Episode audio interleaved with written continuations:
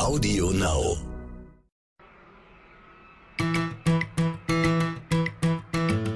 Herzlich willkommen bei So Tech Deutschland, dem NTV Tech Podcast mit Frauke Holzmeier und Andreas Laukert.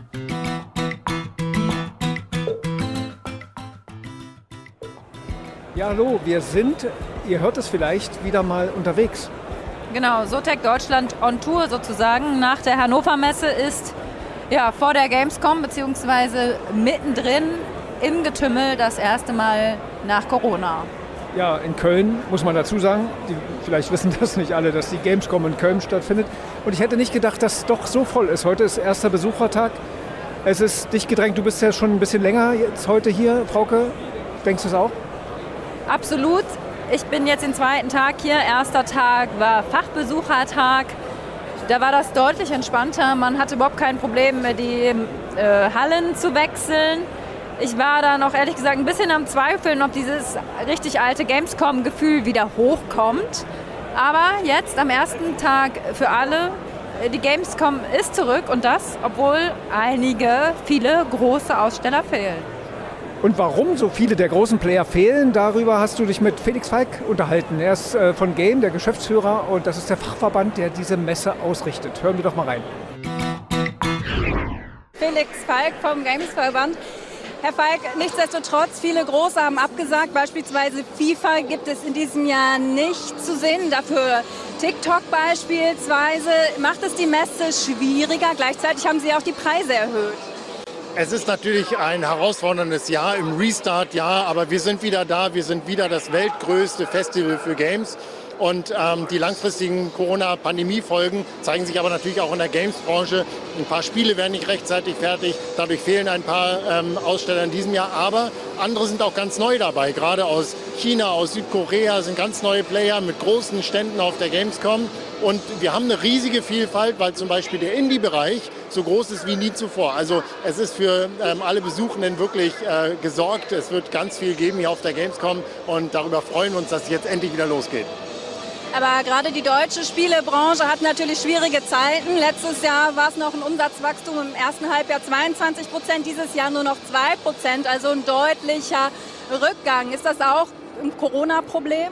Ja, man muss sich das angucken. Also wir hatten in den letzten zwei Jahren einen außerordentlichen Erfolg. 32 Prozent Wachstum schon allein im ersten Pandemiejahr. Das hat natürlich damit zu tun, dass immer mehr Menschen gespielt haben. Gerade in der Pandemie, im Lockdown, 5 Prozent mehr Spielende in Deutschland. Das ist ein Niveau, da haben Analysten gesagt, das lässt sich gar nicht halten. Jetzt haben wir trotzdem noch mal 2 Prozent Wachstum im ersten Halbjahr. Und zwar, obwohl die Konsolen gar nicht verfügbar sind, die die Menschen kaufen wollen, weil es Lieferengpässe gibt, obwohl sich Spiele verzögern. Also ich glaube, für die Zukunft können wir uns nicht beschweren und auch aktuell geht es der Gamesbranche sehr gut.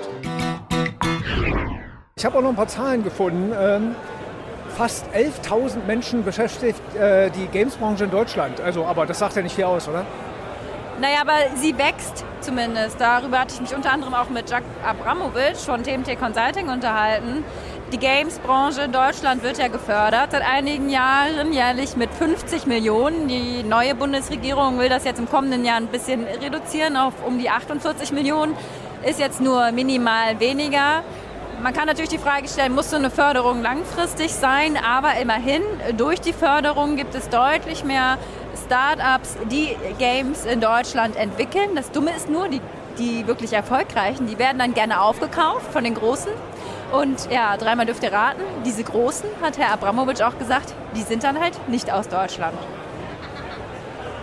Ja, um die 50 Millionen Förderung mal einzuordnen, äh, der Markt insgesamt ist 180 Milliarden Dollar schwer. Das heißt, man kann eigentlich sagen, Deutschland spielt keine Rolle in der Games-Branche, weil die Musik spielt in anderen Ländern. Auch in Nachbarländern. Frankreich, glaube ich, Polen ist noch ganz gut. Also da ist Deutschland ja ziemlich weit weg. Ja, ansonsten ähm, geht es hier ziemlich bunt her, oder? Genau, viele sind verkleidet, viele Cosplayer sind natürlich auch wieder da sehr aufwendige, liebevoll gemachte Kostüme. Ich persönlich finde ja immer die Kostüme besonders schön, die jetzt nicht, äh, sag ich mal, so Krieger symbolisieren, sondern sehr fantasievoll sind. Das muss natürlich am Ende jeder selber wissen, das ist meine persönliche Meinung.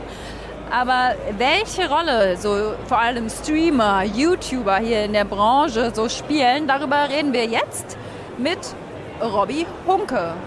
Ja, hi Robby, schön, dass du da bist. Wir haben gerade schon mit über Streamer ein bisschen gesprochen, haben die angeteasert. Wer ist denn da ganz groß und äh, welchen Einfluss haben die auf die Branche? Haben einen riesigen Einfluss auf die Branche. Was die Streamer sagen, die Erfolgreichen, ist gesetzt. Ja? Wenn ein Elias Nerlich den Stream bei Twitch anwirft, dann äh, schauen auf einen normalen Montagabend 40.000 Leute zu. Wenn er wie jetzt bald äh, auf RTL Plus seine Edigella ähm, Fußballturnier macht, dann sind äh, über 200.000 Leute am Start. Und es ist unfassbar. Diese Menschen sind Superstars geworden, ja? erwachsen aus dem Gaming, äh, aus dem Streaming zu absoluten Influencern, die hier auf der Gamescom nicht weitergehen können als einen halben Meter. Ähm, ich äh, war mal mit einem sehr bekannten Streamer etwas essen äh, er hat leider nicht zeitversetzt gepostet, sondern direkt gepostet und da mussten sie halt in Köln drei Straßenzüge absperren, weil er gesagt hat, er ist in dem Restaurant XY gerade zu Abend. Trotzdem muss man dazu sagen, Eli, äh, vielleicht kannst du mal kurz erklären, was er macht. Ähm, weil ich schätze mal, 97 Prozent der Deutschen können mit dem Namen nichts anfangen, oder? Ja, also Elias Nahlich ist die Nummer eins in Deutschland. Äh, er streamt, er kommt ursprünglich, ist eigentlich Creator im FIFA-Bereich, also im Fußball-Gaming-Bereich hat aber äh, mittlerweile auch andere Geschäftsfelder. Er hat eine Klamottenmarke, er hat äh, eine Vitaminwassermarke. Alles, was er anfasst, wird zu Gold, weil er eben so eine unglaubliche Followerschaft hat. Ja? Aus dem Streaming-Bereich sozusagen, da kommt er her. Mittlerweile hat er einen eigenen Fußballverein gegründet in der Kreisliga, ähm, der mehr Follower bei Instagram hat als Hertha BSC und Union Berlin das ist schon ähm, echt abgefahren, ja. Und die, die ganzen jungen Menschen, die horchen ihm aufs Wort. Ja. Ähm, ich bin in Anführungsstrichen ja immer nur bei seinen Events der Kommentator. Auch ich kann, äh, also so 50, 60 Selfies am Tag sind, sind an der Tagesordnung. Das ist ähm, eine Bubble, ähm, die immer größer wird. Ähm, ich versuche das immer so zu erklären. Äh, Thomas Gottschalk war früher ein absoluter Megastar. Warum? Weil er so ein bisschen anders war als alle anderen. Und Eli würde ich durchaus zum Beispiel als neuen Thomas Gottschalk bezeichnen mittlerweile, halt nur aus einer ganz anderen Welt entspringend. Es ist natürlich immer blöd, über Leute zu sprechen, die nicht selber antworten können. Wir machen es trotzdem. Wie verkraften denn äh, diese jungen Leute, wir sind jetzt schon älter, haben wir festgestellt, dass denn, wenn sie jetzt in der Corona-Zeit, hast du gesagt, vor 900 oder noch weniger gestreamt haben und jetzt sind es zigtausende und das geht dann irgendwann in die Millionen? Erstaunlich gut, ja. Also ein Eli ähm, läuft hier natürlich mit viel Security auf ähm, erstaunlich gut. Da bin ich immer wieder überrascht. Ich bin jetzt 38. Ich weiß nicht, ob ich so stabil im Kopf gewesen wäre mit Anfang 20, wenn plötzlich jeder etwas von mir will und äh, Marken ja, ähm, mich als Botschafter haben wollen würden, wie es bei Elias zum Beispiel der Fall ist. Ja, ein Trimax zum Beispiel ähm, streamt seine Kreisligaspiele auf Twitch. Ja, er ist ähm, ein wirklich furchtbarer Fußballspieler. er kommt halt aus dem Gaming. Äh, aber wenn er seine Kreisligaspiele, also aus der untersten Klasse in der Hamburger Kreisliga überträgt, da kommentiere ich beispielsweise auch die Spiele, dann schauen 60 bis 65.000 Leute auf seinem Kanal zu. Äh, dann gibt es noch Leute wie Eli, wie Willy oder sogar Montana Black, die darauf reacten, also in ihrem Stream darüber sprechen. Das ist eine unfassbare Wucht, die da äh, gerade entsteht und eine ähm, unglaubliche Reichweite. Ist ja fast wie so eine Graswurzelbewegung. Man kennt das ja auch. Es gibt ja immer mehr äh, Startups, die auch in den Bereich zu, zulegen. Also Videoübertragung, Streaming von Fußballspielen, von kleineren Vereinen. Also heutzutage kann ja jeder Verein fast im Internet stattfinden. Er braucht nur den richtigen Influencer, oder? Genau, ja, er braucht nur den richtigen Influencer. Das ist vor allem für die, hm, Elias hat ja auch eine Kreisligamannschaft gegründet, Delay Sports. Äh, da kommen halt zu den Kreisligaspielen 3.000, 4.000 Leute. Die anderen Vereine müssen ja denken, wow, ich habe das erst so ein bisschen als singuläres Phänomen verortet, merke aber jetzt, dass zum Beispiel die anderen Vereine, gegen die er spielt, die haben auch was davon. Da kommen halt zu den Kreisligaspielen, wo vorher vielleicht bei der siebten Mannschaft sich 10 oder 20 Leute hin verirrt haben, kommen jetzt äh, 2.000, 3.000 Leute. Davon haben die Vereine was. Davon hat auch der Amateurfußball was. Voll spannend. Ähm, wie, ne, verhalten sich denn solche Streamer Richtung Green Gaming? Ist ja in diesem Jahr auch ein großes Thema auf der Gamescom, aber auch insgesamt, weil ja, Energiepreise gehen durch die Decke. Wie reagieren die darauf? Ähm, das ist tatsächlich hier auf dieser Gamescom etwas, was eher von oben kommt, also was von den großen Publishern, was von den großen Herstellern äh, kommt, dass man, was man sich so ein bisschen zur Aufgabe gemacht hat. Man muss aber auch fairerweise sagen, es ist die erste Gamescom, auf der das wirklich Thema ist. Ja? Ähm, Gaming, Zocken verbraucht unfassbare Energie, wenn du diese Spiele streamst, ja. Ähm, das sind ja auch riesen Datenmengen. Das ist ja, ist ja unfassbar. Ähm, man kann das alles auch smarter lösen, cleverer lösen. Da stehen wir echt noch total am Anfang. Aber immerhin haben sich das äh, die größeren Hersteller auf die Fahnen geschrieben. Ob sie es umsetzen, ist dann etwas anderes, aber zumindest ist es schon mal auf der Agenda. Glaubst du, die, die, die Gamer interessiert das zurzeit? Ich meine, die Strompreise gehen durch die Decke. Zu Hause, die Eltern werden sagen, jetzt mach mal das Ding mal ein paar Stunden aus, oder? Was denkst du? Also ich bin tatsächlich überrascht, auch da finde ich es total spannend, wie weit diese Influencer auch im Kopf sind. Äh, Influencer bedeutet ja nicht nur irgendwie jemand zu sein und ein Star zu sein, sondern eben auch ähm, äh, für etwas zu stehen. Und da zum Beispiel ist äh, Elias Nerlich jemand, der ein unglaublich tolles Mindset hat. So der Typ äh, sagt Dinge, macht sich auch Gedanken, ja, gibt auch seinen teilweise sehr jungen Followern und Fans Tipps, die mich immer wieder überraschen. Auch da muss ich sagen, da war ich mit Anfang 20 noch lange nicht so weit im Kopf. Was ist so für dich der wichtigste Trend? Wir haben uns ja eben schon mal unterhalten, bevor wir die Aufnahme gemacht hatten. Das Interessanteste finde ich eigentlich, dass Ballerspiele hoffentlich, Entschuldigung, meine Meinung, ausgedient haben. Total. Also äh, soziale Interaktion ähm, ist, also mein Lieblingsbeispiel im negativen Sinne ist immer World of Warcraft. Ja, es hat ein extremes Suchtpotenzial. Wenn du das ernst meinst und sagst, okay, du kommst mit gewissen äh, lowen finanziellen Mitteln über die Runden und gehst nicht mehr arbeiten, all diese Fälle gibt es. Ähm, da gibt es Menschen, die zocken den ganzen Tag World of Warcraft, weil das ihr Ding ist. Die kommunizieren miteinander dort in diesem Chat das ist ähm, eine, ein, ein total süchtig machendes Spiel. Und ich glaube, auch da hat die äh, äh, sogenannte äh, Gaming-Wirtschaft ähm, äh, so ein gewisses Verantwortungsgefühl entwickelt. Was ich hier total spannend finde auf der Gamescom 2022, dass ähm, äh, die, die, die Indie-Publisher, ja, also die unabhängigen ähm, äh, Spielehersteller, ihre Chance versuchen zu nutzen oder teilweise auch genutzt haben, weil die ganz großen Hersteller Corona-bedingt, unsicherheitsbedingt nicht hier aufgelaufen sind. Ähm, das war die Chance für die kleinen Hersteller und die haben sie wirklich auch genutzt. Ja? Kleine, einfache Spiele. Ähm, wir zum Beispiel, Frauke, haben gerade vorhin kurz einparken gezockt. Ähm, es gibt äh, äh, Spiele mit den simpelsten Inhalten. Es muss gar nicht mehr das große, komplexe Strategiespiel sein, was einen 24 Stunden und darüber hinaus noch beschäftigt, sondern manchmal reicht das ganz einfache. Es gibt auch eine kleine Retro-Welle, so wir haben hier Spiele gesehen, Pac-Man, wie toll. Wir haben einen alten Sega-Automaten gesehen, ein äh, Motorradrennen von 1971. War, war Larry Laffer auch irgendwo? Das ist mein erstes Spiel gewesen. Ja, ja unfassbar geil und es braucht nicht viel, ja. Es, es, reicht auch oft irgendwie, dass es total einfach geht, dass man loslegt, dass man sofort äh, irgendwie in Aktion miteinander tritt und spielt. Äh, ich ich, ich liebe diese alten Dinger. Was, was, hältst du von neuen Trends, ähm, die ja von Zuckerberg und Co. angeschoben, Metaverse oder, oder die Weiterentwicklung ähm, der Industrie hin zu virtuell? Ich meine, den ganzen Gamern, die ja verkleidet kommen, der müsste das doch eigentlich äh, sagen, ja, wann endlich? Wann kann ich mich als Avatar verkleidet virtuell im, im Raum bewegen, oder? Äh, ja, also äh, äh, zwei Themen erstmal. Ähm, also ich, diese, diese äh, VR-Geschichten, ähm, ich, ich, da heißt es ja schon seit zehn Jahren, es setzt sich durch. Sehe ich noch gar nicht, ehrlich gesagt. Ähm, Cosplay finde ich spannend, ja. Das hat hier einen ganz großen Hype erlebt 2022. Also das Verkleiden sich nach den ähm, Stars aus den Spielen zu geben, ihren Charakter anzunehmen, voll abgefahren. Das konnten die Menschen ja zwei Jahre lang quasi nur in ihren eigenen vier Wänden ausleben. Ähm, mittlerweile oder heutzutage 2022 dürfen sie wieder raus, dürfen sie aus der auf der Gamescom. Ich sehe unfassbar viel verkleidete Menschen und, und das ist ja eine Nummer, hm, die voll interessant ist, weil diese Menschen verkleiden sich nicht nur so wie zu Fasching oder Karneval.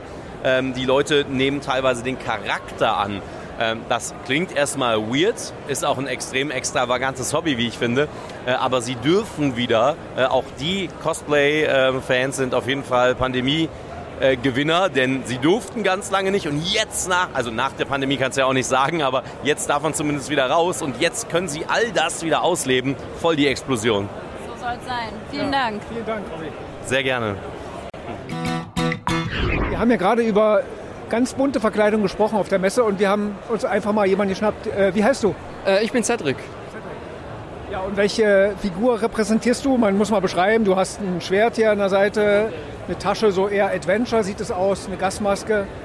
Und also, was, was stellst du da? Also es ist äh, ganz speziell. Ich habe kein konkretes Cosplay. Ich stelle niemanden bewusst dar. Ich habe mich so ein bisschen ins Steampunk-Genre versucht reinzusuchen. Steampunk, Dieselpunk. Und habe mir einfach aus alten Klamotten was zusammengesucht und habe was draus gemacht, dass die Leute gucken und O sagen. Oh, schön. Haben wir gemacht. Und wie ist so dein Eindruck von der Messe? Es ist jetzt erstmal seit Corona. Gestern war es noch ein bisschen verhaltener mit Fachpublikum. Jetzt aber wieder richtig voll. Bist du zufrieden? Äh, ich bin von der jetzigen Gamescom 22 tatsächlich nicht so überzeugt, weil äh, ich war seit 17 auf jeder Gamescom und so 17 war die beste. Da war wirklich viel mehr Cosplay unterwegs. Es war viel mehr aus Spielen bezogen, auf die Games, auf die Gamer. Und jetzt, wenn ich so 22 drüber laufe, habe ich das Gefühl, es ist viel mehr im Moment tatsächlich Kommerz. Die etwas größeren Firmen, die jetzt ihre Produkte vermarkten wollen, gehört hier auch hin. Aber gerade jetzt, wo wir hier in der Indie-Ecke stehen, gehen für mich diese kleinen Developer, die Spiele unter und auch das kleine Merch zu den kleineren Spielen fehlt mir. Aber, sorry, obwohl, du, obwohl sehr viele große fehlen, ne? Das ist so, einige große fehlen, das stimmt. Ähm, es wurden eben ja doch gewisse größere Nischen äh, mit einbezogen, aber die ganz kleinen Developers, für die ich so ein bisschen hier lebe gefühlt, die, äh, die sind so ein bisschen untergegangen. Die Ecke ist aus meiner Sicht kleiner, als ich es in Erinnerung habe von den Indie-Spielen. Und eben die größeren Spiele, die angepriesen werden, sind halt dann äh, in ihren Hallen. Und was spielst du so, wenn du zu Hause bist? Ach du grüne Neune. Im Moment spiele ich große Spiele. also ich spiele äh, sehr viel War Thunder. Ich spiele äh, Snowrunner im Moment, wo du mit äh, LKWs einmal durch den Morast zuppelst. Und äh, ja, eigentlich vieles mehr im Moment. Querbild durch. Und könntest du dir vorstellen, äh, großes Thema ist ja immer Metaverse und das Leben in einer anderen Welt, äh, Immersion und so. Wäre das für dich ein Thema zukünftig? Also im Sinne von, dass eben das jetzt noch, noch virtueller, also man noch mehr drin ist in den Spielen, also mit VR, mit Augmented Reality, solche Spiele? So, ähm, ich habe mir vor Urzeiten eine Oculus gekauft, die erste, die eigentlich erhältlich war. Es war ganz interessant. Ich bin mittlerweile nicht mehr so informiert, was Sache ist, aber ich kann es mir nicht so wirklich vorstellen. Es wird zu teuer zu zocken irgendwann, habe ich das Gefühl, wenn man sich noch eine Brille kaufen soll oder muss und äh, dann teilweise auch das Zimmer zu klein ist, wenn man wirklich noch mit den Händen rumfuchteln muss. Äh, da habe ich das Gefühl, nach wie vor Konsolen und Computer mit normalem Keyboard, Maus und Controller werden weiter bestehen bleiben im größten Stil, habe ich das Gefühl. Okay, ja, danke schön. Ja, Viel Spaß noch. Gleichfalls. Danke, ciao. Konnichiwa, minasan! Gamescom e yokoso! Das war japanisch und das war äh, Cathy Cat, eine YouTuberin, die seit ja, gut acht Jahren fast in Japan lebt, aber sehr gut Deutsch spricht, wie man jetzt hört. Hallo. Hallo, schön dabei zu sein. Vielen Dank. Erzähl mal kurz für alle, die dich nicht kennen, es soll ein paar Leute geben in Deutschland, die das vielleicht nicht so können. Äh, wer bist du, was machst du? Okay, ich bin YouTuberin und Reporterin hier in Japan, also beziehungsweise nicht mehr hier in Japan, jetzt bin ich ja in Deutschland für die Zeit. Und ich bin extra rübergekommen zur Gamescom und ich bin total begeistert und auch total überrascht. Äh, worüber, was machst du auf YouTube? Welche Themen setzt du? Ich interviewe normalerweise Japaner auf den Straßen Tokios, was sie so denken über andere Leute, also Leute aus, aus dem Ausland zum Beispiel oder vielleicht auch einfach das Leben in Japan oder Daten und solche Sachen. Das ist einer von den Jobs, die ich mache. Ich bin auch gleichzeitig noch auf NHK. Das ist, ein, das, ist das japanische ARD-ZDF. Ähm, und dort habe ich ein Magazin, wo ich über die Züge Japans berichte. Japan hat sehr zuverlässige Züge und, und auch sehr schöne Züge.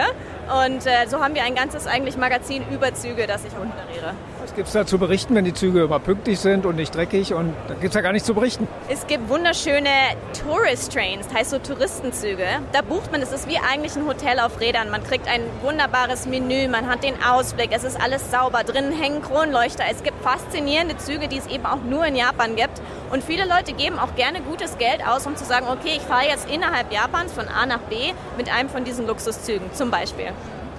Was führt dich dann jetzt zur Gamescom, also extra von Japan nach Köln zu reisen und zur Gamescom zu kommen? Dann muss man echt wollen. Also warum?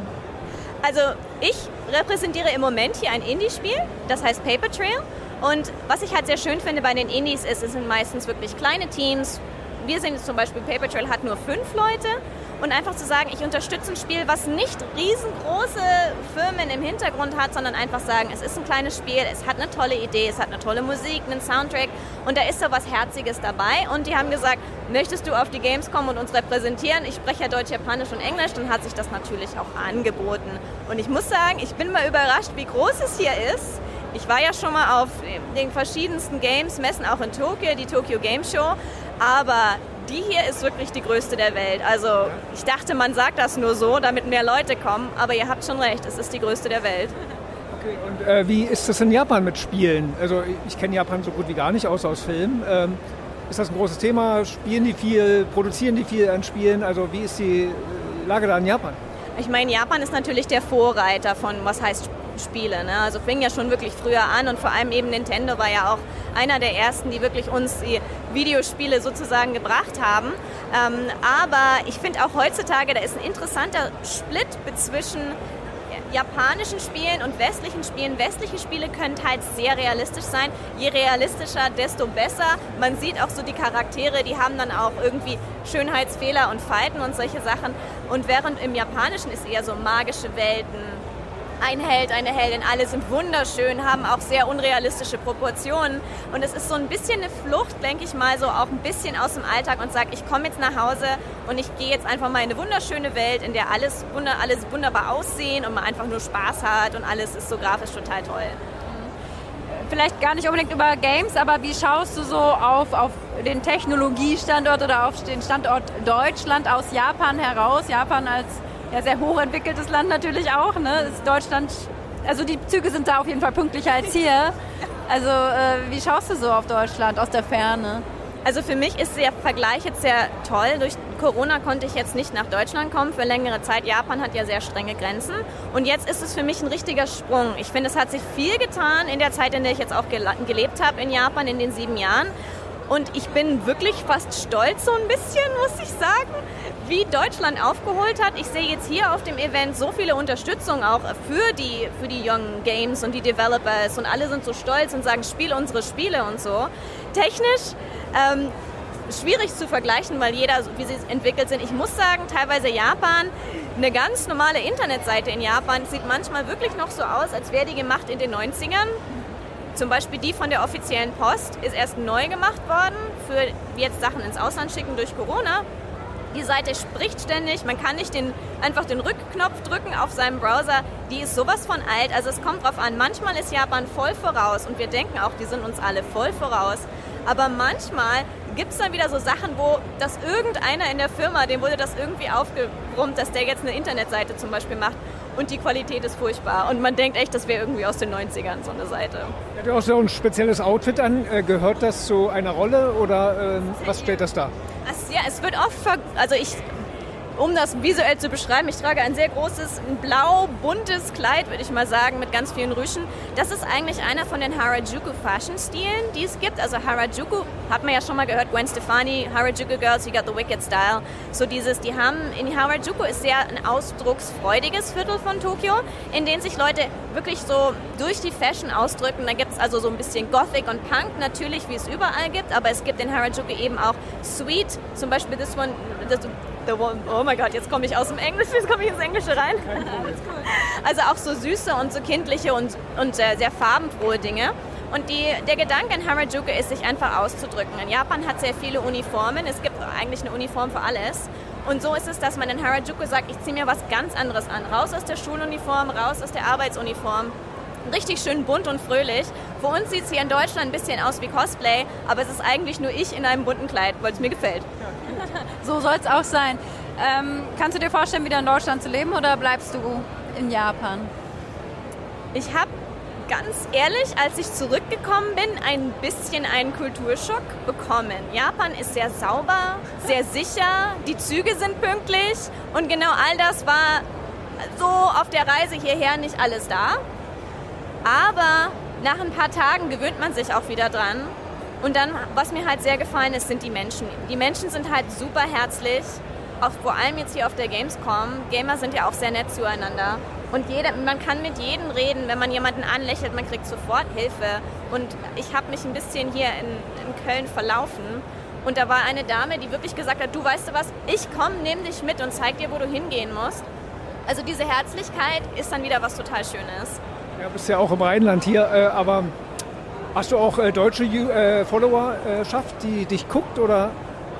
Darf ich andere Firmen sagen? Sonst, ja, ja. ja also ich war jetzt eigentlich neulich ähm, an der IAT Mediathek mit der Dokumentation. über eben Popkult Japan. Warum ist es so beliebt und so? Und da haben sich, denke ich mal, ein paar deutsche Fans gebildet, aber es gibt auch ein paar Fans hier in Deutschland. Mein, mein Content oder was ich kreiere, meine Videos sind generell auf Englisch, wo man viele erreicht. Ab und zu rede ich aber auch mal gerne auf Deutsch. Ich mache mal ab und zu mein Video auf Deutsch. Alle eigentlich, die meisten wissen, dass ich Deutsche bin und jeder weiß, wenn ich hierher komme, esse ich erstmal eine Brezel und solche Sachen. Das heißt, du kommst ursprünglich her? Ursprünglich aus Bayern. Also ich bin eigentlich ein bayerisches Cowgirl, aber ähm, es ist wirklich nochmal schön, auch mal hier oben zu sein, hier in Köln. Es ist nochmal ganz anders, aber Düsseldorf ist ja auch so nah, diese Japan-Nähe ist da. War jetzt auch schön, hier bin ich hier bin mal zu sagen, okay, deutsche Fans sind auch auf mich zugekommen und haben gesagt, hey, schön, dass du mal in Deutschland bist, da muss ich nicht nach Tokio gehen, um dich zu treffen. Ja, vielen Dank. Ja, vielen Dank. Danke auch, hat Spaß gemacht. Danke. Das war unser schneller Schnelldurchgang über die Gamescom. Ist ja hier echt einiges los. Ich sehe hier auch gerade uns gegenüber hier die Bundeswehr mit einem Stand äh, mit diversen Fahrzeugen hier, die man eigentlich fast nur aus Videospielen kennt. Ähm, ich glaube, die suchen hier Leute, oder? Ganz genau. Die Bundeswehr versucht hier ja, Leute zu rekrutieren und da sind sie aber nicht die einzigen. Einige Firmen, Unternehmen oder auch Behörden nutzen die Gamescom, um auf sich aufmerksam zu machen. Auch die ESA zum Beispiel macht das, also die Europäische Space Agency.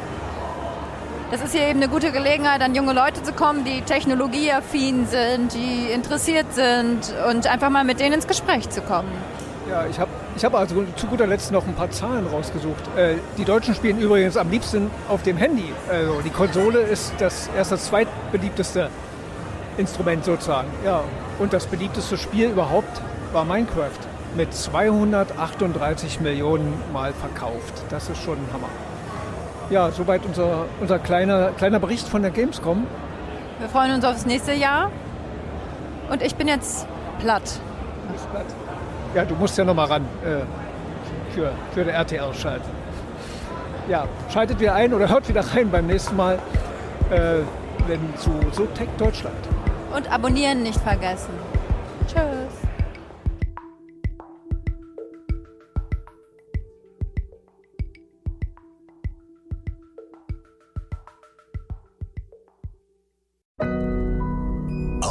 Now.